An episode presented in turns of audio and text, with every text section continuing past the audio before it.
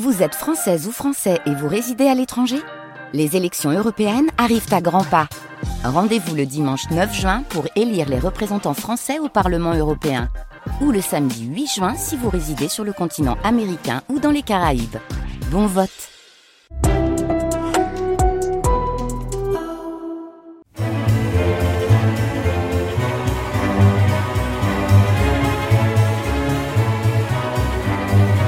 Il est 10 heures.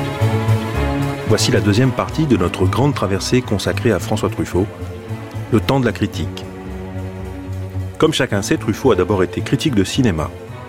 Ce temps de la critique l'occupa entre 1953 et 1958, cinq ans à peine, durant lesquels il écrivit un très grand nombre d'articles, réalisa des entretiens avec des cinéastes, mena des enquêtes. Toujours sur la brèche, sur le qui-vive, volontiers polémique, mais dans le même temps ardent défenseur de films et de cinéastes qu'il admirait. Un moment décisif jalonne cette période de Truffaut critique, c'est celui de la parution dans les cahiers du cinéma, en janvier 1954, d'un texte assez long et virulent, Une certaine tendance du cinéma français.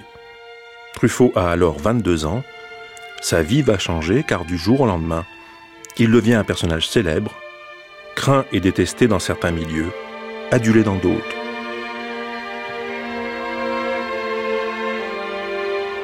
Je vous présente mes invités.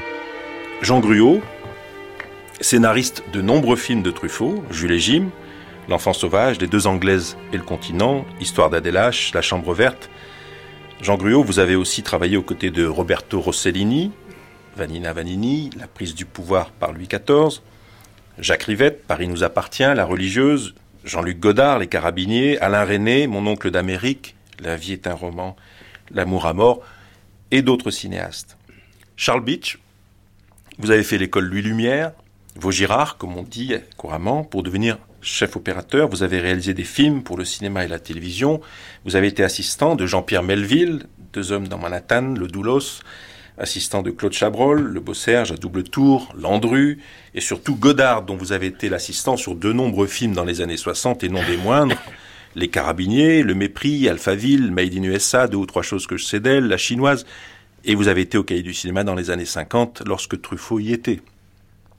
Carole Lebert, vous avez écrit deux ouvrages très remarqués sur Truffaut, les deux publiés aux éditions des Cahiers du cinéma, un Truffaut dans la collection auteur et un très gros livre intitulé Truffaut au travail. Vous avez plongé dans les archives de Truffaut, dans ses scénarios, vous connaissez son œuvre sur le bout des doigts, et je suis ravi de vous accueillir. Et enfin, Frédéric Bas, vous enseignez dans un lycée parisien, l'histoire je crois, mais vous avez une double vie celle aussi d'un cinéphile, puisque vous écrivez sur le cinéma à Chronicart. Bonjour, cher Jean. Bon. Jean Gruau, Truffaut critique. Mais Truffaut critique, écoute, euh, je ne sais pas très bien si c'est ma place ici, parce que moi, j'ai connu Truffaut avant, mais pendant la période des cahiers, j'étais comédien et je. leur critique, je le lisais évidemment, mais, parce que j'ai connu François en 49 au ciné-club du quartier latin et à la Cinémathèque où nous nous retrouvions et au studio Parnasse. Et bon, on est devenus plus ou moins copains, mais je l'aimais pas beaucoup, il m'énervait. J'étais euh, plutôt du côté Romer, etc., des gens plus pépères. Euh, François euh, était très provocateur, déjà à cette époque-là. Je me souviens, d'ailleurs, je le raconte dans mon bouquin, qu'il est, qu'il Le bouquin s'appelle Ce que dit l'autre, chez Julia. Et, oui, et il nous, par exemple, il nous faisait l'éloge de, de, la dernière version de Tir au flanc avec Francis Blanche. Euh, J'ai trouvé un film absolument admirable. Et il aimait bien nous, nous foutre en rogne, parce que c'était une époque où, dans les ciné-clubs, euh, on passait euh, des trucs. C'était toujours l'éternel cuirassé Potemkin l'éternel, quelques films de Carnet, etc. J'adorais le, ton de ses critiques parce que c'est ce qu'on ne retrouve plus maintenant. C'est-à-dire tous les films sont bien, plus ou moins bons, mais personne ne se fait engueuler. Alors qu'à l'époque, dans les années 50, François était, c'était euh, un bol d'air parce que euh, enfin, on pouvait engueuler des films, on pouvait traîner des mecs dans la boue, c'était, c'était la joie, quoi. C'est-à-dire, on se retrouvait dans le climat de la, de la critique de théâtre du temps de Léoto, quoi. D'ailleurs, euh, François adorait Léoto. Mais c'était, euh, c'était quelque chose, une, une liberté extraordinaire. Alors ça, évidemment, euh, comme les choses étaient bien cadrées euh, dans, dans le milieu du cinéma, ça. Parlez-nous d'une chose importante, vous l'avez dit en passant, mais c'est très important, Jean Gruot, les ciné-clubs à cette époque, disons l'après-guerre, les ciné-clubs comme lieu de rencontre, lieu de découverte de tout ce que les jeunes... D'abord, ce qu'on n'avait pas vu pendant Voilà, l'occupation. exactement. Et puis, euh, il y avait... euh, oui, c'était un lieu de rencontre. Et, je- il y avait la cinémathèque aussi, mais avenue de Messine. Hein, je parle de la, de la vraie cinémathèque. Je m'excuse, euh, Serge, la, la cinémathèque primitive. Et là, c'était très drôle parce que c'était tout petit. C'était une salle de. Il y avait 50 places, euh, hein, je crois. Comme on était tous plus ou moins fauchés, on, on y rentrait à l'œil.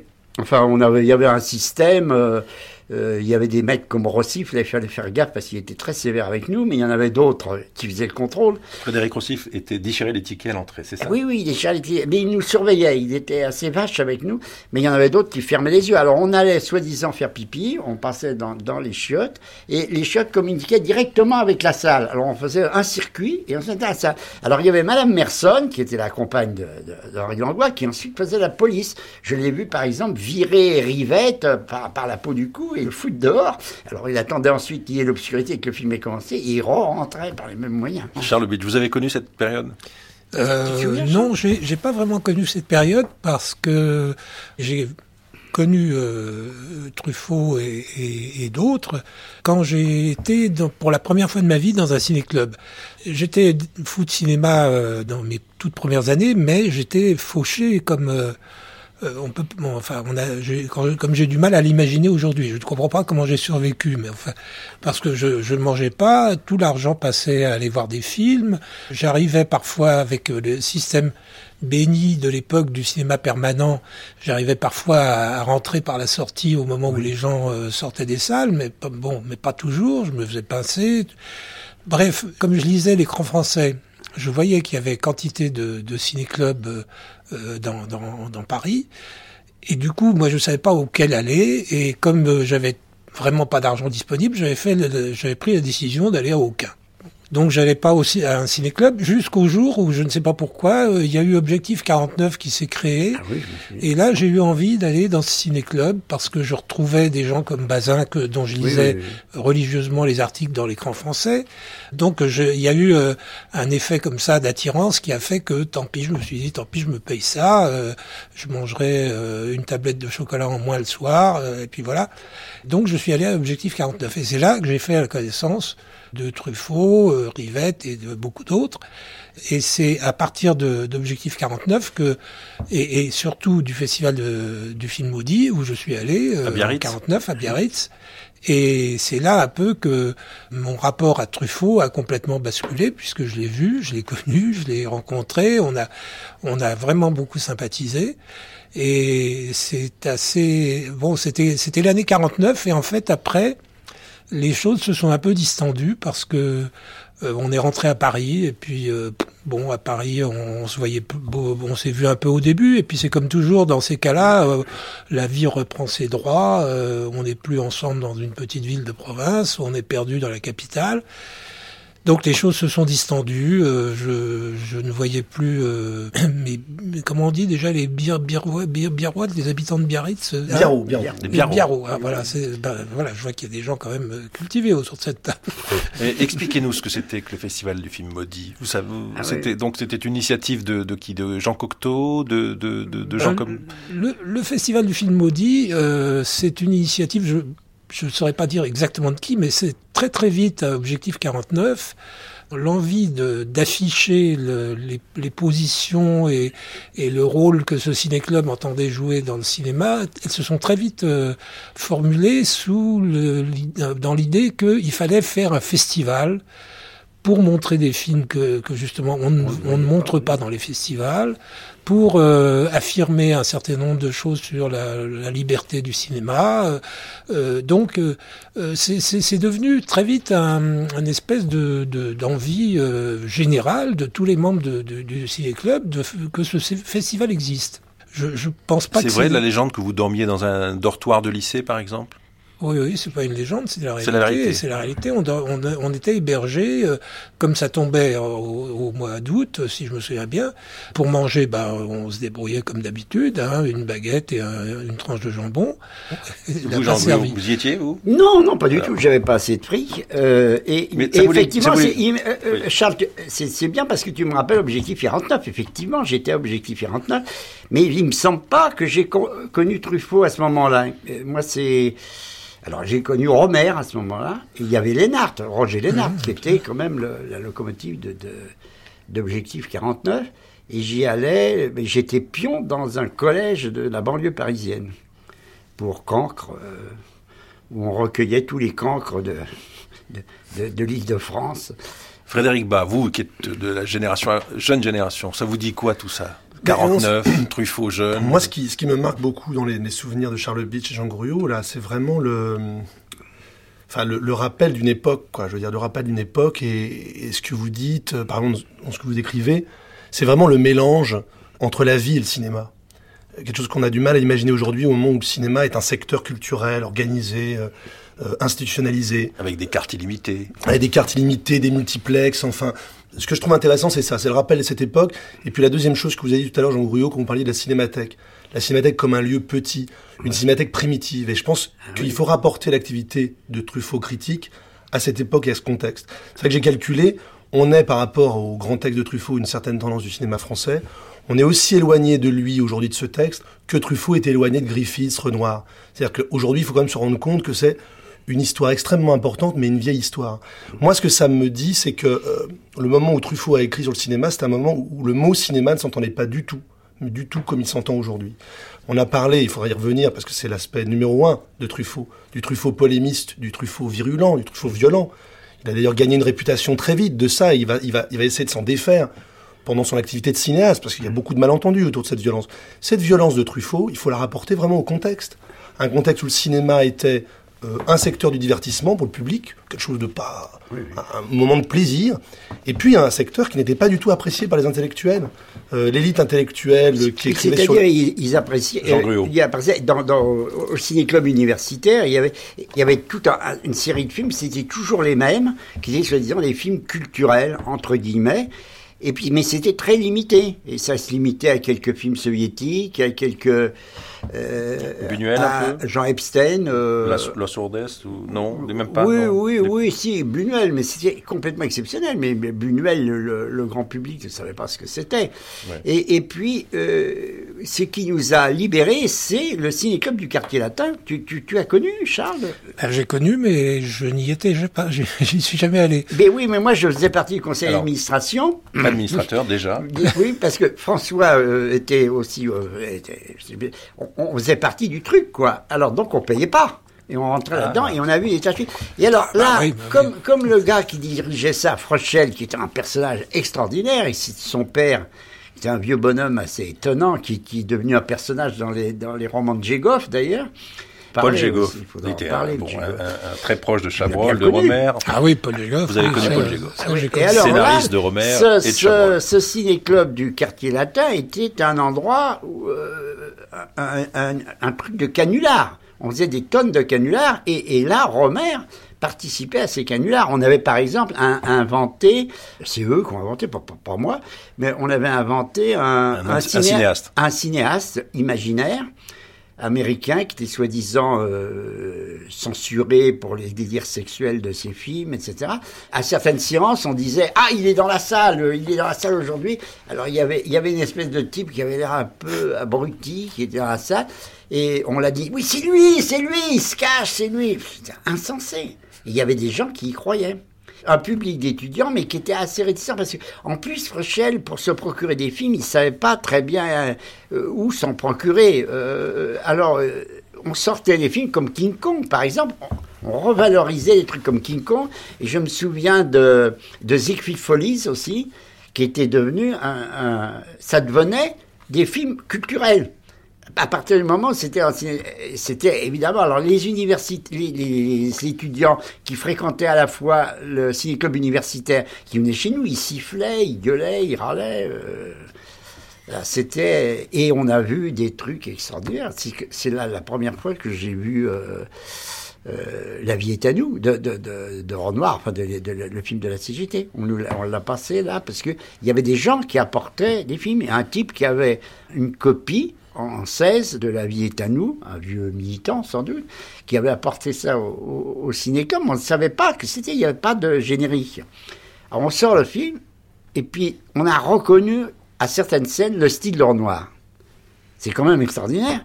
Et on avait tous entendu parler de la vie à nous. Et, alors, euh, je me rappelle que je me suis écrié, mais je pense que François aussi. euh, mais c'est la vie à nous, c'est film d'or noir. C'est incroyable parce que c'est. C'était une période de, de découverte. et- Je peux lire un extrait de votre livre, Jean Gruau Ah bon Ce que dit l'autre. Vous parliez de Truffaut. Avouons- Avouons-le, l'agressivité de François, sa perpétuelle agitation de moustique en folie nous agaçait. Ses provocations étaient, selon nous, loin d'avoir la classe de celles de Scherer, le vrai nom de Éric Romer, et de Gégoff, et elles ne se traduisaient pas en actes comme celles de Frédéric F., C'est prochaine. Quant à ses connaissances sur le, ciné- sur le cinéma et ses goûts dans ce domaine, il nous paraissait suspect parce qu'il n'était pas aussi conventionnel que les nôtres. Nous parlions de Ford, qu'il méprisait, mais il changea d'avis, ou de Houston, qu'il trouvait nul et son opinion n'a jamais varié. Il nous répliquait en faisant l'éloge d'une nouvelle version de Tir au flanc avec Francis Blanche, du dernier Guitry ou d'un comédien dont nous n'avions encore jamais entendu prononcer le nom, un certain Louis de Funès. François était sans famille, un vrai pauvre, il était d'une extrême jeunesse, nous, pour la plupart, nous avions de 3 à 10 ans, entre parenthèses Scherer, de plus que lui, et, bien qu'à des degrés divers, nous, nous étions de faux pauvres. Cela faisait la différence, et une fameuse. La pauvreté à 18 ans est un état qui, à moins d'être Saint François d'Assise, a tendance à vous rendre nerveux. Oui, oui. C'est très beau ce que vous dites. Alors, Eh oui, qu'est-ce oui, que, ça- alors Charles, Charles Beach aussi était un vrai Et pauvre. un vrai pauvre. Voilà. Oui, oui, mais ça, Et- ne savais pas, Charles, que tu étais un vrai ça, pauvre. ça veut dire Un que être pour Truffaut ou pour Charles VIII, ça voulait dire que ça crée quand même des comportements, euh, disons culturels, comme on dirait aujourd'hui, Oui. différents. Oui, euh, oui, c'est ça, parce que nous, par exemple, Suzanne, Suzanne Schiffman, Suzanne Schiffman, c'était ma connu meilleure vous euh, avez- ma meilleure copine à que vous l'époque. avez connue à cette époque. J'ai connu à cette époque, euh, et, et Suzanne et moi, bon, moi j'arrivais à soutirer un peu de pognon à ma mère. Elle dit tu vas te faire faire un, un nouveau costume, j'ai honte euh, auprès des voisins. Alors elle me filait du pognon, puis le pognon je m'en servais pour bouffer, euh, etc., etc. Et nous on avait des familles, puis moi j'avais la famille de Suzanne, parce que j'étais finalement très copain avec Suzanne, avec son frère, avec toute la famille, et c'était une, une, grande famille juive en partie recomposée, puisque M. Clochendler, puisque ça s'appelait Clochendler, Suzanne Clochender. euh, euh, M. Clochendler s'était remarié, etc. Alors, j'allais, ils, ils habitaient boulevard Diderot, et souvent, j'allais bouffer là-bas. C'était, c'était une espèce de, de havre. Ensuite, j'ai eu le Parti communiste. Le Parti communiste, c'était, c'était une famille. Quand on- est communiste, souvent, parce qu'on n'a pas de famille, ça fait une famille. Pour moi, c'était la famille. Alors, j'ai les copains du parti qui m'invitaient à bouffer, puis enfin, bref, c'est- comme ça que ça se passe. Bon, euh, c'était ça. Le, le- Revenons à Truffaut quand même. ben, Alors, il y avait, il y a eu, il y a eu, surtout à cette époque, il y avait des petites intrigues, des petites histoires amoureuses. Oui. Et il y avait une fille qui venait tout le temps à la cinémathèque, et également d'origine juive polonaise, qui était Liliane, Lid- je peux dire son nom Litvin. Oui, Lidvin. Li- Lidwin. Lidwin. Alors Liliane, euh, je peux dire son nom parce qu'elle doit avoir à peu près mon âge. Je Il y a prescription. Est-elle encore en vie? J'en sais rien. Je la salue en tout cas si elle est. Écoute, l'émission, elle avait des parents adorables. Et là aussi, c'était encore une famille où on allait bouffer, où on était reçus. euh, C'est important parce qu'on va le retrouver dans le cinéma de Truffaut. Ouais. Mais exactement. Ça, c'est très pour- important. Alors, c'est une des raisons pour lesquelles Truffaut m'a dit je ne t'ai pas fait travailler sur Baiser volé parce que je sais que tu connaissais les événements réels. Alors, je préférais mettre euh, De- de, de Givray, de Givray Et Bernard Revon. et Revon sur le coup parce qu'eux, ils n'ont pas connu La vérité. la vérité, cette histoire. Parce que moi, j'étais aussi amoureux de, de, De Liliane. Liliane, et puis Godard aussi, et puis quelques autres. Alors on était là, elle nous faisait tous marcher, et, et c'était exactement l'histoire de Baiser Carole Lebert. En vous entendant, je me redisais à quel point c'était de l'ordre de la nécessité pour Truffaut d'aimer le cinéma, de vivre du cinéma, d'en parler, d'en parler avec les copains, d'en parler d'abord, euh, d'abord, d'abord beaucoup, en parler hein, sans arrêt. Après, avant les séances, euh, euh, de manger du cinéma toute la journée, de se réfugier au cinéma aussi, de s'y cacher, et puis de devenir critique. Tout, cela est de l'ordre de la nécessité, à la fois de la nécessité vraiment pour pour être en vie, et puis aussi progressivement de la nécessité pour euh, entrer dans ce monde qui, euh, comme on l'a rappelé tout à l'heure, à l'époque est un monde euh, différent du monde d'aujourd'hui, qui est complètement fermé, cloisonné. Et puis devenir critique et devenir cinéaste. C'est la, la, la, critique devient progressivement pour Truffaut probablement une arme de guerre aussi pour entrer dans ce monde, exister et avoir le droit d'abord parler des films, écrire sur les films et puis ensuite faire des films. Ce qui me revenait à l'esprit aussi, c'est à quel point euh, en vous écoutant à divers moments et quand on a parlé aussi du moment où vous reconnaissez le style de la vie est à nous, à quel point découvrir le cinéma et, et se mettre à en parler, c'est un travail de connaissance. C'est une culture qui commence à naître et c'est une contre-culture parce que c'est une culture qui commence à exister et à naître à l'écart, en marge et en opposition à la culture officielle, intellectuelle, littéraire et au cinéma reconnu, à la littérature reconnue, etc. C'est une découverte d'un cinéma qui n'est pas le cinéma qui est euh, reconnu comme devant être celui dont on parle et qu'on aime. Et cette contre-culture, elle se construit sur une extraordinaire précision sur quelque chose qui est de l'ordre de la connaissance, d'un savoir extrêmement précis. On a évoqué euh, l'article Une certaine tendance du cinéma français. Cet article, il repose sur un travail incroyable, sur un travail euh, de, recherche euh, dans les films d'Autant Lara et des autres, et sur les scénarios de, Orange et de Bost. Si on relit cet article, on, redécouvre à quel point il est excessivement précis, c'est-à-dire que les attaques ne sont pas vagues, c'est pas pas de la critique poétique, c'est pas de la critique floue, c'est pas flousaille. Euh, de même qu'il vous demandera toujours sur les scénarios, genre après de jamais être flou, de jamais être vague, puisque c'est une des choses qu'il demande le plus souvent. Lui, quand il est critique et quand il commence à travailler, quand il commence à écrire, parce que c'est un de ses premiers travaux publiés, c'est vraiment euh, construit sur euh, une réflexion et sur un, un, un, très grand travail de précision à la ligne près, c'est-à-dire qu'il cite des dialogues, il montre combien ces dialogues sont méprisables, il l'explique. Voilà, c'est un très grand travail de précision. Et je me disais presque, si on revient presque à la ligne euh, biographique, c'est que peut-être Truffaut, peut-être hein, a-t-il a-t-il commencé à devenir euh, critique le jour où il est allé au cinéma deux fois, puisque ça c'est quelque chose qui lui est arrivé par hasard, il va, il va voir les visiteurs du soir. C'est en 42. Et il a 10 ans. Il a 10 ans. Et je pense que cette découverte est fondamentale ensuite dans son parcours de, de, de découvreur du cinéma et de critique, c'est-à-dire que c'est une découverte de la connaissance euh, euh, précise. Aujourd'hui, ça semble euh, complètement. Oui, parce qu'on a la vidéo, a, et moi, les films, je, je, je, me passe. il y a certains films, voilà. je les passe toutes les semaines. On peut, on peut les voir toutes les semaines, on peut les voir oui. 20 fois si on veut, oui, et tout le travail aujourd'hui universitaire, tout le travail culturel, qualifié, etc., universitaire sur le cinéma, il est fondé sur le fait que nous revoyons les films et que nous les, et que nous les analysons. Comme nous on les peut, arrêtons. On, les, on, les, on les arrête, on, revoit, on peut regarder quel plan a été mis où, etc. etc. Peut... Je voudrais citer un, un, un extrait de, Truffaut dans la préface qu'il a écrite au film de ma vie et, et qui mmh. commence par ce que Carole Lebert vient de dire, c'est-à-dire où il évoque en 1942, il, il, va revoir les visiteurs du soir. Mais il dit quelque chose plus, plus loin qui est très important et qui me permettra après de passer la parole à Frédéric Bas. Truffaut dit Mes 200 premiers films, je les ai vus en état de clandestinité, ça. Oui. à la faveur de l'école buissonnière, ou en entrant dans la salle sans payer, par la sortie de secours ou les fenêtres des lavabos, soit encore en profitant le soir de l'absence de mes parents, et avec la nécessité de me retrouver dans mon lit, feignant le sommeil au moment de leur retour. Je payais donc ce grand plaisir de fortes douleurs au ventre, l'estomac noué, la peur en tête, envahi d'un sentiment de culpabilité qui ne pouvait qu'ajouter aux émotions procurées par le spectacle.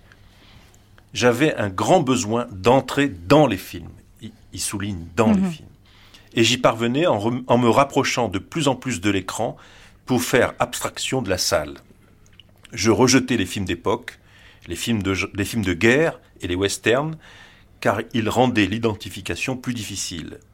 Par élimination, il me restait donc les films policiers et les films d'amour. Contrairement aux petits spectateurs de mon âge, donc il a 10 ans, je ne m'identifiais pas aux héros héroïques, mais aux personnages handicapés et plus systématiquement à tous ceux qui se trouvaient en faute. On comprendra que l'œuvre d'Alfred Hitchcock, entièrement consacrée à la peur, mais séduit dès le début, puis celle de Jean Renoir, tournée vers la compréhension. De point ouvrez les Ce qui est terrible sur cette terre, c'est que tout le monde a ses raisons, phrase célèbre du dialogue de la règle du jeu. La porte était ouverte, j'étais prêt à recevoir les idées et les images de Jean Vigo, Jean Cocteau, Sacha Guitry, Orson Welles, Marcel Pagnol, Lubitsch, Charlie Chaplin évidemment, de tous ceux qui, sans être immoraux, doutent de la morale des autres. Citation de Hiroshima mon amour. Voilà, c'est très mmh. important. Mmh. Cette culture, comme vous l'avez si bien dit, Carole, à la fois d'une grande précision, mais aussi une culture née clandestinement contre la famille, contre l'école, et aussi contre le fait d'aller au spectacle. Il va au spectacle par une porte dérobée. Qu'est-ce que vous en pensez, Frédéric Il y a aussi, si je peux simplement me permettre d'ajouter ça, parce qu'il l'a raconté ailleurs, et ça complète très très bien ce qu'il ce résume dans, dans ce texte-là. On est pendant la guerre, il y a des alertes. Et donc, quand il va voir les films, il ne sait jamais si euh, la projection va pas être interrompue par une alerte. Et, et, donc, il voit aussi les films dans un sentiment d'urgence, c'est avec la, la, la peur qu'à un moment donné, il y ait une alerte et qu'on fasse descendre tout le monde dans la cave, et que du coup, la projection soit interrompue. Et il faut voir le plus vite possible et enregistrer, garder en soi le plus vite possible le, le, le film, parce qu'effectivement, ça peut être interrompu à tout moment, et que si l'alerte dure longtemps, euh, ben, la projection sera pas reprise. Il faudra revenir à une autre séance. Ça, ça, ça, ça complète aussi cette idée de clandestinité. Frédéric Non, mais c'est vrai que la singularité de Truffaut critique, c'est ce mélange d'un cinéma qui a été pris comme un, un lieu de sa vie. Hein, quand il titre son recueil d'articles Les films de ma vie, et qui met en exergue une phrase d'Henri Miller qui s'appelle les, les, livres de ma vie, et, Truffaut le met en exergue. ce sont des livres euh, vivants, et ils m'ont parlé. Et c'est ce mélange d'autodidactie, d'intuition, euh, cette famille des films, euh, comme des objets vivants pas comme des choses qu'on regarde de loin. Ce mélange de ça et de la grande connaissance, à force de voir les films, qui fait son originalité. Et c'est vrai qu'il faut le dire, puisqu'il faudrait parler un petit peu des positions qu'il a créées, qui sont aujourd'hui le lot commun de ce qui s'écrit sur le cinéma quand des choses intelligentes s'écrivent. Parce que Truffaut, critique, c'est quand même ça. C'est celui qui a des, des, textes définitifs, écrits il y a 60 ans, euh, qui, qui, sont utilisés aujourd'hui de manière intuitive, même par des gens qui les ont même pas lus, qui se rendent pas compte que c'est ces idées posées, écrites avec une telle écriture, extrêmement simple, extrêmement facile à comprendre, éloigné de tout intellectualisme. Car s'il y a bien un critique qui n'est pas intellectuel, qui n'est pas théoricien, qui n'est pas dogmatique, c'est Truffaut, qui est tout à l'instinct. Et ça, c'est sa force. Et il y a un texte très drôle, parce qu'on a dit que Truffaut était violent, et c'est vrai, il était virulent, mais il était souvent très drôle dans les textes violents. Hein, quand il titre un des chapitres, un peu de polémique ne fait pas de mal. Il y a un article très drôle qui s'appelle, écrit à cette époque-là, dans les années 50, qui s'appelle Les sept péchés capitaux de la critique.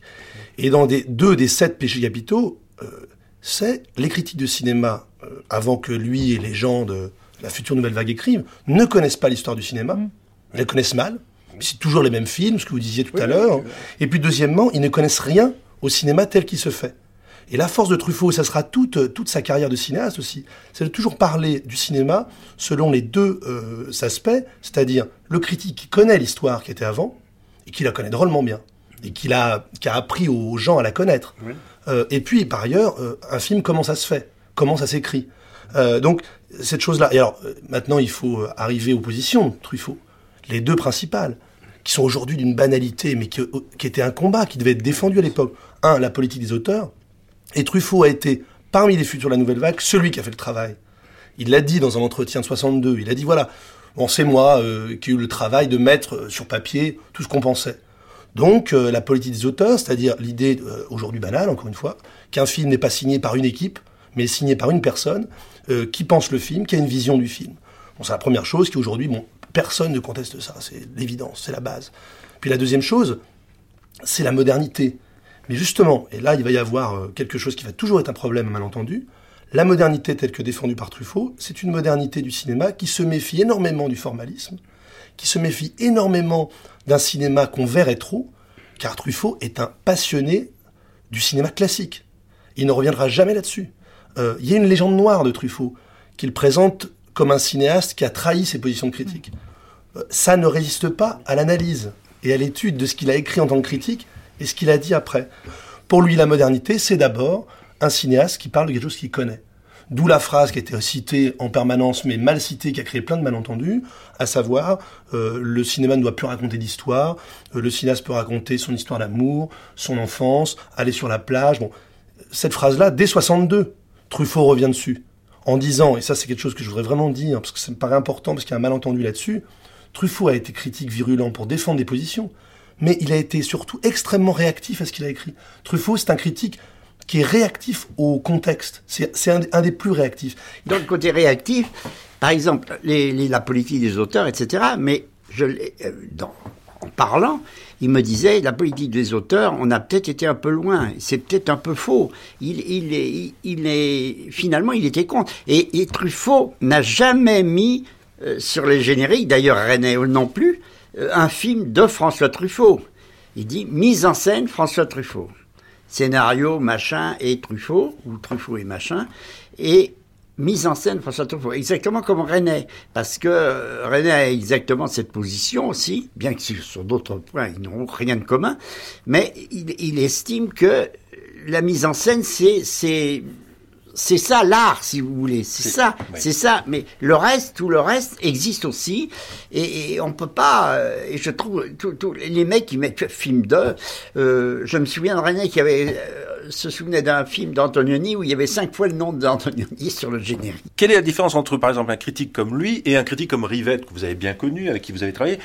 On a l'impression c'est pas la même origine sociale, c'est pas la même culture euh, familiale. Ah bah non, mais c'est Romer, pareil, Godard, pareil. Comment vous, Rivette est un type qui a fait des études, etc. Ça n'a rien à voir. Euh, mais tu vois la différence, toi, Charles ah, elle, doit être, elle, doit être, euh, difficile à percevoir, puisque on a connu l'époque où, on disait euh, Truffet, Truffet et Rivaux. Truffet et Rivaux. Tellement ils étaient. Voilà, tellement ils étaient. C'était un couple. Oui, oui, mais ça a toujours été, puisque moi, même mes scénarios, il les soumettait à Rivette ou, à Romer pour leur demander leur avis. Hein, oui, oui, à Rivette. Oui, oui, y a, Par exemple, l'enfant sauvage. De Rivette sur l'enfant sauvage. Je trouvais que toute la première partie était euh, beaucoup trop développée. Oui, oui il l'a écouté d'ailleurs. Il vous a fait retravailler en fonction de cet ah, avis de Rivette. Donc, donc, grande complicité entre Truffaut et Rivette. à l'époque des cahiers, puisqu'ils font leurs premiers entretiens ensemble avec Becker, avec euh, un certain nombre de cinéastes. L'entretien de Hitchcock, là où ils sont tombés tous les deux dans la. Non, c'est avec Chabrol. Ah, c'est avec Chabrol, C'est Rivette qui a écrit sur les 400 coups dans les cahiers. C'est Rivette qui a fait le texte sur les 400 coups au moment des 400 Ah bah oui, Donc c'est Truffette et Rivaux, comme on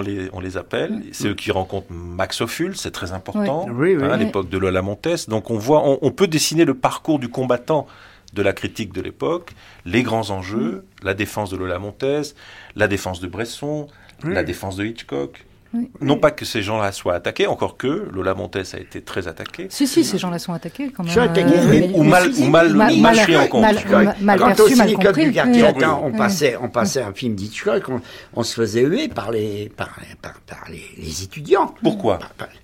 Mais parce que c'était considéré comme inférieur. Comme, un film commercial Comme, un, film, commercial, je sais pas.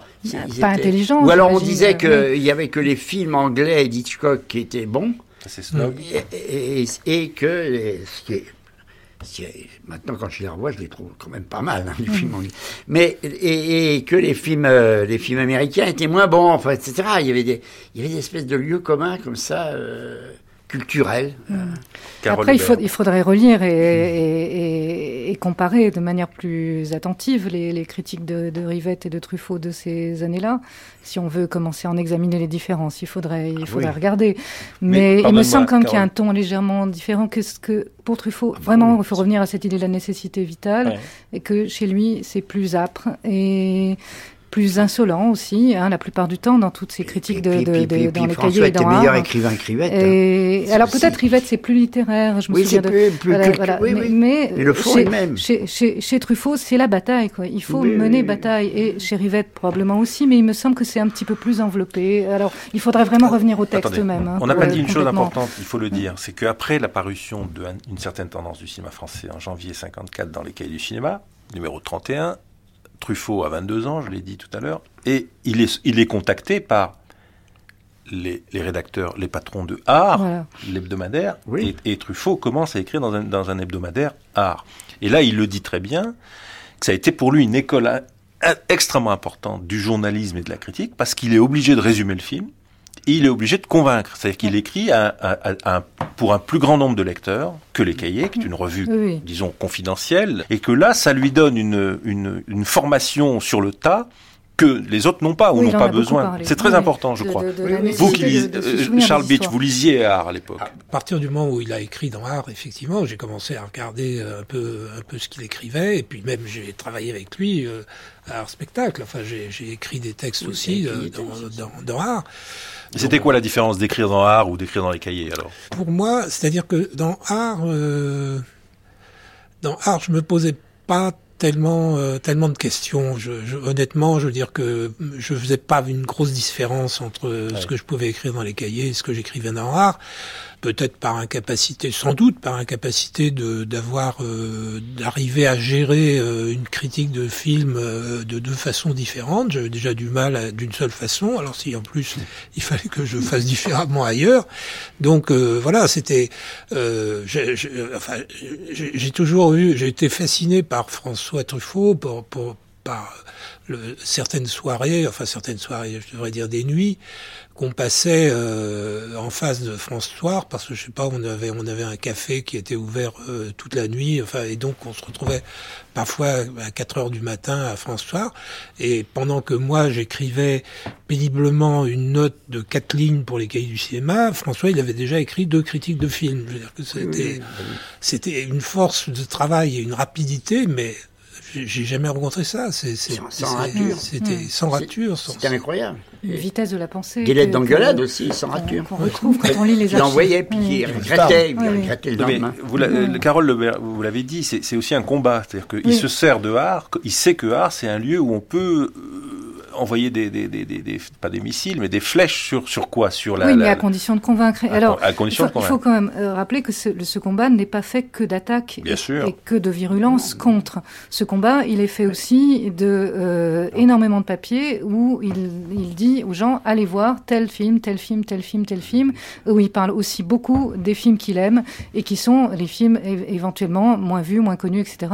Tout le, le cinéma américain de cinéastes qui sont à l'époque pas connus et aujourd'hui d'ailleurs un peu oublié aussi, ou moins connu que Hitchcock, etc. Ce sont des films que Truffaut va voir chaque semaine, qu'il va revoir. J'insiste là-dessus parce qu'à chaque fois, il va les revoir. Et il écrit des, des textes dans art pour que, pour que les gens y aillent aussi. Et ces textes sont déjà des textes qui définissent, et ça c'est très important aussi de le rappeler, qui définissent ce que sera son travail de cinéaste. C'est-à-dire que moi je suis tout à fait d'accord, et je, je, je, même je milite beaucoup pour cette idée qu'il n'y a pas de différence entre la personne et la pensée et le travail de Truffaut critique et de Truffaut cinéaste, que c'est le, même, que c'est le même qui fait des films, qui a écrit une certaine tendance du cinéma français et toutes les autres et toutes les autres critiques. On peut se dire après le temps passe, il tourne des films et puis euh, tout le monde dit ah oui il tourne des films finalement qui sont pas si éloignés de, des films qu'il a qu'il a critiqués. Moi quand j'ai regardé dans les archives et que je suis tombée sur les scénarios de Baiser volé, ce qui était très marrant, c'est qu'à un moment donné, il attaque beaucoup les premiers scénarios, comme euh, il critique beaucoup toujours les premiers scénarios que vous avez écrits, Jean, ou les premiers scénarios écrits par Claude de Givray, Bernard Evon, etc. Il se fait écrire, j'ai l'impression, un petit peu une première version des scénarios pour dire c'est pas ça que je veux, c'est pas ça que j'aime, euh, c'est pas ça que j'ai envie de faire, j'ai envie de faire autrement et j'ai envie de faire autre chose. Donc il reprend face à ses premiers textes que vous écrivez pour lui et avec lui une position de critique très virulent, avec la même virulence qu'il a sur ses critiques dans Art. Sur le, sur le scénario de Baiser volé, sur cette version, où il écrit en marge de gauche tout ce qu'il a envie de faire et tout ce qu'il n'aime pas, il dit à un moment donné, je ne veux pas que vous me fassiez ces scènes, ce sont les premières versions du Oui Monsieur avec Delphine Sériguet et Jean-Pierre Léo, je ne veux pas que vous fassiez cette scène, je ne veux pas du Boiron Vadement. Voilà.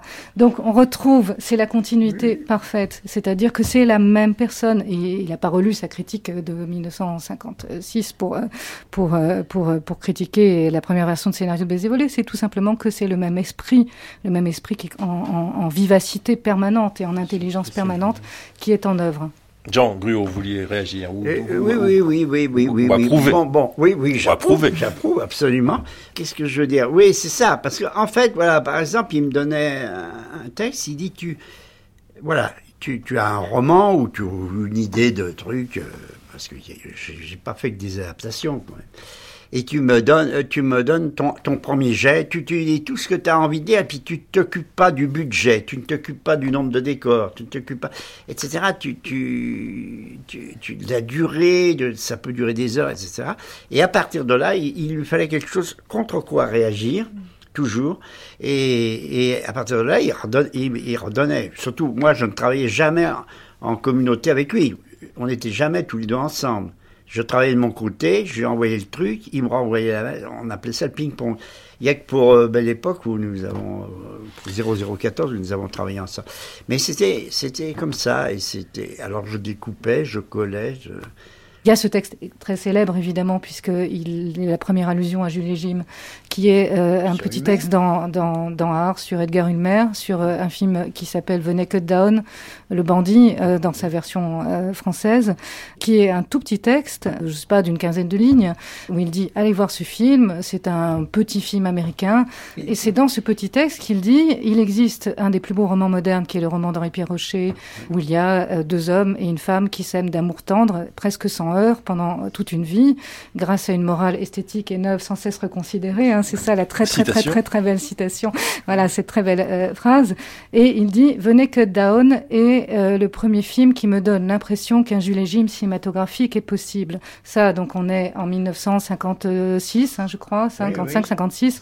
Il a dû lire, euh, il a lu le, le, texte de le, le livre d'Henri Pierre Rocher quelques mois auparavant, et puis il va vous donner ce texte en 1960. Mais, mais, mais, mais hein, euh, genre, pour que vous l'adaptiez. C'est une continuité parfaite. Il Après, il y a une logique. Après, ça, bon, c'est l'exemple le plus euh, visible, mais on peut développer là-dessus aussi sur le ton. Ces attaques, euh, si on revient sur ces attaques, les, les, les, les films qu'il attaque, il attaque La Parisienne, par exemple, qui est un film de Michel Boiron avec Brigitte Bardot et euh, écrit par euh, euh, Annette Vadement, qui est par ailleurs quelqu'un qu'il apprécie plutôt. Hein, elle mais il attaque. Voilà. Elle a travaillé avec Jacques voilà. Becker. C'est pour ça que je, je voilà, je rappelle que c'est quand même quelqu'un qu'il aime bien, qu'il apprécie plutôt. Il le dit d'ailleurs, il dit j'aime bien Annette Vadement, mais j'attaque ce film et voilà pourquoi, etc. Brigitte Bardot a refusé de dire une phrase du dialogue et il dit elle refuse de dire une phrase empoulée du dialogue, etc. Et elle, elle préfère dire à la place non. Et il dit c'est ça un simple nom, quelques mots. Il dit c'est ça le cinéma moderne. Le cinéma moderne, c'est pas seulement un cinéma de forme, ça peut l'être aussi, mais c'est aussi un cinéma où on va se mettre à dire des dialogues qui vont être des dialogues justes, euh, comme il le défendra aussi beaucoup par la suite, des dialogues qu'on peut s'être dit la veille avec sa femme, qu'on peut s'être dit avec son copain au bistrot, qu'on peut, voilà, des dialogues justes. Et donc il défend Brigitte Bardot qui refuse de dire un texte qu'il estime empoulé et qui euh, du coup euh, va va en quelque sorte prendre le pouvoir sur le plateau, qui vient de tourner Dieu crée la femme avec Vadim et il dit voilà ça va être plus important les films de Vadim que ces films-là qui sont des films de satire parisienne qui sont faux. Bon. Frédéric Bas, oui, juste, sur le Truffaut, Truffaut critique. Oui, Truffaut critique, juste pour, pour réagir et, par rapport à ce que disait Carole, c'est vrai que, et sur ce qu'on disait tout à l'heure, la différence de nature des textes critiques de Truffaut, il y a une vraie différence quand même quand on relit les textes. Je veux dire, quand on lit les textes de Godard, quand on lit les textes de Romer. Oui. Cette différence, c'est ce qu'on a déjà dit, c'est que... Euh, j'ai un peu du mal à utiliser cette expression, hein, ce, cet adjectif, mais je crois que c'est important, parce que pour les, la mise en scène des 400 coups, il l'utilisera lui-même. C'est un mot qu'on n'a pas utilisé, c'est une écriture très euh, morale, euh, c'est un moraliste Truffaut. C'est-à-dire qu'il parle de la vie quand il parle du cinéma. Oui. Euh, et c'est ce qui va le distinguer à un moment donné. La, la querelle Godard-Truffaut, moi je la, je la, rapporte à ça, réellement. C'est-à-dire que les textes de Truffaut, quand on les lit, quand on est un jeune critique, hein, euh, quand ils sont relus, hein, malheureusement ils ne sont pas toujours relus, ce qui marque, c'est des, des, textes très ouverts, très peu référencés, référencés au cinéma, mais jamais pour écraser le public. Euh, ou le lecteur. Truffaut est complètement obsédé par le lecteur en tant que critique et par le public. Il dit j'ai l'obsession de ne pas ennuyer. C'est quelque chose de très important. Oui. Donc il va couper euh, des bouts de, de, ses textes quand il trouve que c'est un peu long. Il va à l'efficacité, il va au direct. Il, est, il, a, il a pas de ce système alambiqué. Il y a des textes très très beaux de Godard, par exemple, à cette époque-là, dans les années 50. Mais si vous les relisez, euh, on, est vraiment au seuil, quoi. On est au seuil. Il y a celui qui écrit le, texte et puis euh, le lecteur. Avec Truffaut, pas du tout. On a l'impression qu'on peut prendre la plume et y aller. Euh, je pense que c'est un acte, c'est un acte naturel d'écrire sur le cinéma. Et la deuxième chose que je voulais dire, c'est effectivement, euh, moi j'ai découvert Truffaut avec les films de ma vie, donc le livre qui a été composé en 75, donc à un moment de, avec la préface que vous avez lu tout à l'heure, euh, qui a un très beau titre, À quoi rêvent les critiques? Bon. C'est déjà, quand j'ai lu ce livre, c'était les titres qui m'impressionnaient. Lubitsch est un prince. Oui. Frank Capra, le guérisseur. Que Dieu bénisse John Ford, même s'il l'a pas aimé euh, à un moment donné. Ah oui, oui, C'était des textes où j'avais l'impression que Truffaut parlait des cinéastes comme si c'était ses amis. Je veux dire, je vois rarement des textes comme ça. Aujourd'hui, évidemment plus. Ils peuvent plus se permettre. Mais ce qui le, lui permettait, c'est ce qu'il a dit. hein. J'aurais du mal à être critique en 75, il dit. À l'époque où j'ai écrit, euh, comme disait Bazin, les films naissaient libres et égaux. Euh, et donc, il fallait écrire sur les films ceux qu'on aimait pour, pour convaincre. Et quand il essayait de convaincre, il essayait pas de convaincre avec des arguments euh, incompréhensibles pour celui qui va lire. C'est des arguments très directs. Les critiques de cinéma les plus directes des cahiers du cinéma de l'époque, c'est Truffaut qui les a écrites. Donc c'est pour ça. Pour moi, il faut battre en brèche un peu l'idée d'un Truffaut théoricien. C'est pas le cas.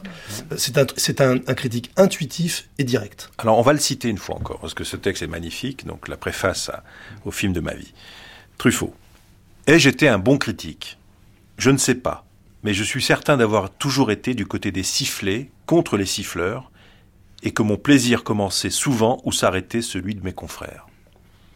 Au changement de ton de Renoir, aux excès d'Orson Welles, aux négligences de Pagnol ou Guitry, aux anachronismes de Cocteau, à la nudité de Bresson. Je crois qu'il n'entrait pas de snobisme dans mes goûts, et j'approuvais la phrase d'Audiberti, de point, le poème le plus obscur s'adresse au monde entier. Je savais que, commerciaux ou non, tous les films sont commerciables, c'est-à-dire font l'objet d'achats et de ventes. Je voyais entre eux des différences de degré, mais pas de nature, et je portais la même admiration à Singing in the Rain de Kelly Donen et à Lordette de Karl Dreyer. Et plus loin, il dit Lorsque j'étais critique, je pensais qu'un film, pour être réussi, doit exprimer simultanément une idée du monde et une idée du cinéma. La règle du jeu ou Citizen Kane répondait bien à cette définition. Aujourd'hui, aujourd'hui en 1975, alors qu'il est depuis 15 ans cinéaste, donc Truffaut dit Aujourd'hui, je demande à un film que je regarde d'exprimer soit la joie de faire du cinéma, soit l'angoisse de faire du cinéma, et je me désintéresse de tout ce qui est entre les deux, c'est-à-dire de tous les films qui ne vibrent pas. Et c'est très, ça correspond très bien à ce que vous venez de dire, Frédéric, c'est-à-dire une évolution à la fois du, du- du- du point de vue de Truffaut quand il est critique et quand il est cinéaste, mais une même, une même logique de pensée Oui. Et une morale, oui. mais et une c'est morale. vrai. Et à quel Être point ce texte jamais est du côté de ceux qui sifflent. Mais- à, à quel point ce texte est important aujourd'hui, quand on le réentend, c'est incroyable aussi quoi, pour, le, pour le cinéma d'aujourd'hui. Ah Euh, oui. à quel point c'est. Oui. extrêmement C'est- visionnaire c'est aussi sur sa conclusion. Dans ce texte, il y a une conclusion extrêmement visionnaire. Que- euh, Quelque chose que Truffaut dit à la fin dans ce texte est très très beau. Il disait, quand j'ai commencé à écrire sur le cinéma, sur dix films qui sortaient, il y en avait un où le réalisateur pensait cinéma égale art. Il y en a huit autres qui étaient du divertissement. Il y en avait neuf autres qui étaient du divertissement. Et sur ces neuf autres, euh, la critique et le public aimaient euh, trois. Et au moment où j'écris, en 75, aujourd'hui, il y a énormément de films extrêmement ambitieux. Et là, il parle de ce qu'il a apporté. C'est-à-dire qu'un cinéaste se dise, tiens, on va faire un- une œuvre d'art. Mais Truffaut pointe, pas seulement en 75, mais dès 62, dès 65, l'idée que ça peut être une dérive. C'est-à-dire l'idée qu'un cinéaste, en voyant Hiroshima, mon amour, se dise, je peux le faire aussi, et fasse des films qui coupent complètement euh, du public. Et pour Truffaut, et ça c'est l'influence du cinéma américain, et la leçon d'Hitchcock, on peut pas faire de film sans penser au public. Oui. Ou au spectateur. Enfin, à l'idée que le spectateur, on, y, on y pense constamment quand on écrit un scénario ou quand on, ou quand, Ah bah ou oui, quand on oui, met en scène un film. Et Euh, tout. voilà, Alors- que- que- et qu'on joue avec le spectateur aussi. Mais il y a aussi cette idée, puisqu'on parle de la, la morale de Truffaut, la morale de Truffaut critique et la morale de Truffaut cinéaste, là où c'est aussi la même, et c'est aussi un point très important, c'est le rapport au personnage. Pas de supériorité par rapport à- au personnage. Pas de supériorité dans le classement des cinéastes les uns contre les autres, mais pas de supériorité de la personne qui fait le film ou qui pense le film, qui l'écrit, etc. Euh, euh, sur les personnages, qui, quand il écrit une certaine tendance du cinéma français, une des choses qu'il stigmatise, c'est combien dans ces films qu'il n'aime pas, de Lara, de Clouseau, enfin essentiellement d'Otan Lara, euh, et écrit par Orange et Bost, on est dans la supériorité cynique contre le personnage et on se moque euh, de quelqu'un qu'on met un petit peu plus bas que soi et du coup on, on met dans la poche le spectateur dans la salle en lui disant tiens regarde il y a des gens plus médiocres que toi et du coup tu peux te sentir euh, mieux et bien etc. Et après euh, le cinéma de Truffaut c'est le cinéma où on est tout le temps avec. On est avec les cinéastes qu'on aime quand on voit les films. Il à partir du moment où il a 9 ans, 10 ans, etc. Il est avec les cinéastes qu'il aime. Il entre dans les films, comme vous l'avez relu tout à l'heure, Serge. Et, et, et, euh, et, et, après, quand il fait des films, on est tout le temps, tout le temps, tout le temps avec les personnages. On est avec Muriel et Anne, les deux anglaises. On est, on est, on est avec Adèle. C'est une morale de cinéaste excessivement euh, importante. Juste Frédéric pour, euh, sur, sur, ce que tu dis, Carole, il y a une très belle formule sur Renoir, par exemple, qui correspond exactement à ce que tu viens de dire. C'est euh, il y a trois types de réalisateurs ceux qui se mettent à la place du producteur, ceux qui se mettent à la place du public et ceux qui se mettent à la place des personnages. Et Renoir, euh, et de la troisième catégorie. Voilà, ça, oui. ça c'est très important, effectivement. Alors, Jean Gruy, on a envie de vous poser une question. Vous, vous, vous, dites, vous disiez au début de cette émission que vous le trouviez pas très sympathique. Et quand c'est que vous avez commencé à le trouver à peu près sympathique et fréquentable, Truffaut? Ah bah, c'est à euh, l'époque des cahiers, euh, je crois, oui, peu à peu. Bah, c'est-à-dire, moi, les cahiers, je lisais les cahiers, je n'achetais pas les cahiers. Ah je trouvais que c'était de l'argent foutu en l'air. Et, j'allais. Vous êtes un rebelle, hein, vous. êtes un vrai rebelle. Surtout, euh, euh, entre, dans les années 50, mon grand copain, c'était Rivette. Rivette. Il était euh, comme cul et chemise, comme on dit. Il venait bouffer à la maison, etc. Il a même été, par hasard, le parrain de mon fils. Bon, et, et donc, et on avait des projets ensemble, comme ça. Mais, ça, c'est quelle époque? Ça, c'est les années 50. 50. C'est jusqu'à jusqu'à Paris nous appartient. Jusqu'à Paris nous appartient. Et puis alors là, je me suis un peu engueulé parce que j'avais un peu marre de travailler à l'œil, de faire le régisseur à l'œil sur Paris nous appartient. Puis je, devais partir en tournée, donc j'ai laissé tomber. Puis ensuite, on s'est. Vous étiez aussi acteur, acteur de théâtre. Eh oui, et il fallait que je gagne ma croûte. Eh bon, donc, vous ne euh, lisiez pas les cahiers, vous lisiez les cahiers sans les acheter. Oui, parce que nous allions avec Rivette au cahier. Euh, sur les Champs-Élysées. Georges V, là. Alors pendant que Lydie euh, Doniol avait les yeux tournés. Elle était la secrétaire au cahier Je fouchais, oui. Vous fauchiez les cahiers. Elle le savait d'ailleurs, plus ou moins.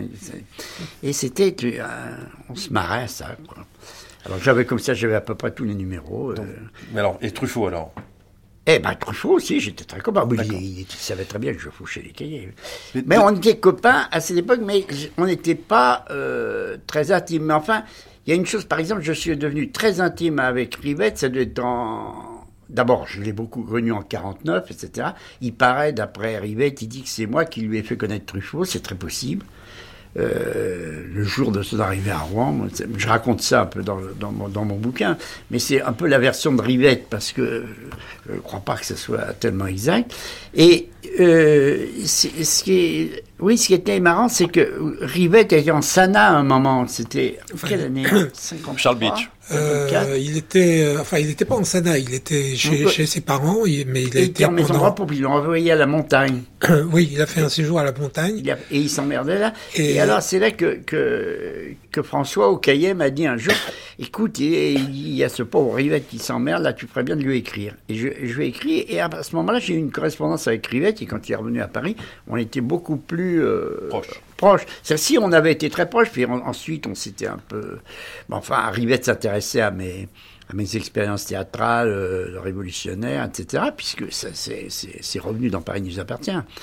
Non, mais ce que je voudrais vous dire, c'est euh, vous posez la question, Charles et Charles Beach et, Jean Gruot. Après, ce qu'on a entendu et ce que dit Carole, qui est très très très très précis, et ce que dit Frédéric aussi, c'est qu'on a le sentiment quand même que c'est un jeune homme, puisqu'il est tout jeune, quand il est critique au, cahier art, qu'il est très organisé. C'est que tout ça, tout ça le, organise sa vie. Vous l'avez dit très bien dit tout à l'heure, Carole Lebert. C'est ça, c'est ça. Il veut en faire sa vie, mais il amène une force de travail et une un sens de l'organisation. Parce que pour écrire autant d'articles en si peu de temps, je, l'ai dit tout à l'heure, il a été critique que pendant 5 ou 6 ans, ce qui est très peu. Mm-hmm. moi, je vois par rapport à ma vie, c'est rien. Mais qu'est-ce qu'il a écrit? Il a écrit un nombre incalculable de textes. Il a, il a été beaucoup sur les tournages pour répondre, pour reprendre ce qu'a dit Frédéric Bas tout à l'heure, pour comprendre comment les films se faisaient, pour comprendre l'économie technique et pratique d'un film. Donc il y, a, il y a un sens de l'organisation sans doute que les autres avaient moins. Est-ce que vous pensez, vous partagez cet avis, Charles Ah bah oui, évidemment. Jean Gruot. Pour avoir travaillé au carrosse, dans, les bureaux, pour avoir exploré les archives, puis on était très surpris. Il y a des gens qui, par exemple, c'est Bergala qui me racontait qu'il consultait euh, quelque chose chez François, et il y avait euh, quelques lignes de Bazin, qu'il avait découpé quelques lignes de, Bazin sur Rome ville ouverte, où Bazin n'avait vraiment rien compris à Rome ville ouverte. Et alors il y avait une note de François à faire disparaître, mais voulait Je voulais pas- dire par là. Il voulait pas que, que Bazin, qu'on qu'on dise que Bazin s'était gouré complètement sur Homme Ville ouverte. Ça, c'est. C'était prêt à couper alors.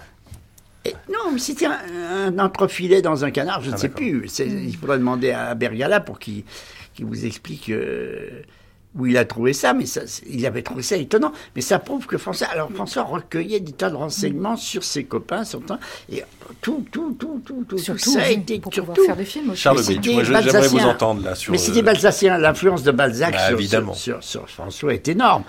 Le, le, le- surtout, surtout les. Comment ça s'appelle le, le club des. Des 13. Il y a le club des 13.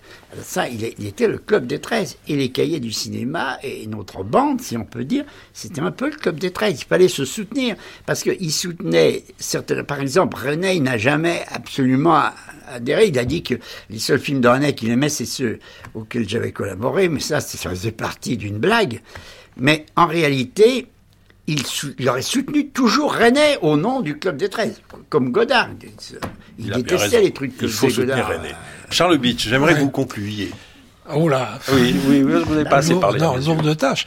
Euh, bah, Qu'est-ce que vous gardez comme souvenir Qu'est-ce que, que- ce que je garde comme de cette souvenir période-là, à- avant de travailler euh, ou de Bah oui, voir mais travailler alors là, je peux pas conclure parce qu'on va, on, on fait 24 heures là. les On va faire souvenirs, 24 ouais, heures. alors. Bon, non, il y a, c'est c'est vrai que c'était une période euh, pour moi qui a été, euh, et- et- enfin, plus que formatrice. Enfin, je veux dire que, en me souvenant de lui, j'ai l'impression que j'ai commencé à vivre avec lui. Enfin, c'est c'est c'est lui qui m'a qui a attiré mon attention sur tout un tas de choses. Enfin, je me souviens par exemple euh, d'une conversation qu'on a qu'on a eue euh, un soir euh, en sortant du Parnasse, le Studio Parnasse, où on allait au débat du mardi soir. On se retrouve sur le trottoir. Et puis il me dit, euh, écoute, euh, Charles, je sais pas, j'ai un quelque chose de bizarre. J'ai envie de te poser une question. J'ai l'impression que du cinéma muet, tu t'en parles un peu, mais c'est toujours Chaplin, c'est toujours. euh, euh, alors tu peux. Et puis aussi, de temps en temps, en rigolant, on parle de Laurel et Hardy, etc. Et il me dit, mais tu, tu connais d'autres choses du cinéma muet? Alors je lui ai dit, non, écoute, euh, il y a tellement, tellement de films, c'est tellement compliqué de voir tout ce qu'on a envie de voir qu'un jour j'ai décidé que le cinéma commençait en 1929. Vous avez raison, c'est plus pratique. Et il m'a dit, bon, alors écoute, très bien, rendez-vous demain, euh, 8 heures sur le trottoir de l'avenue Messine, devant la Cinémathèque, je t'emmène voir quelque chose.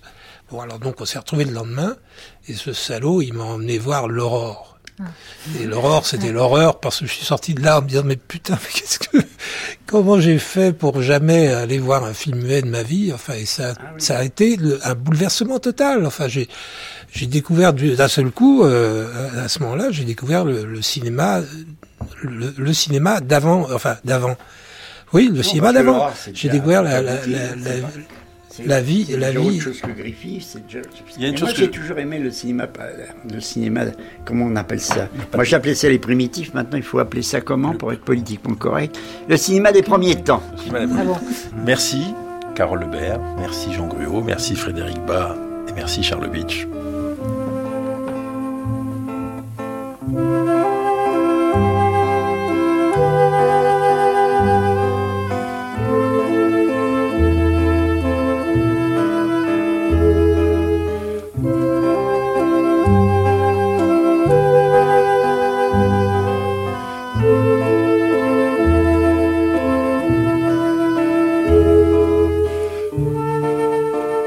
Débat se termine.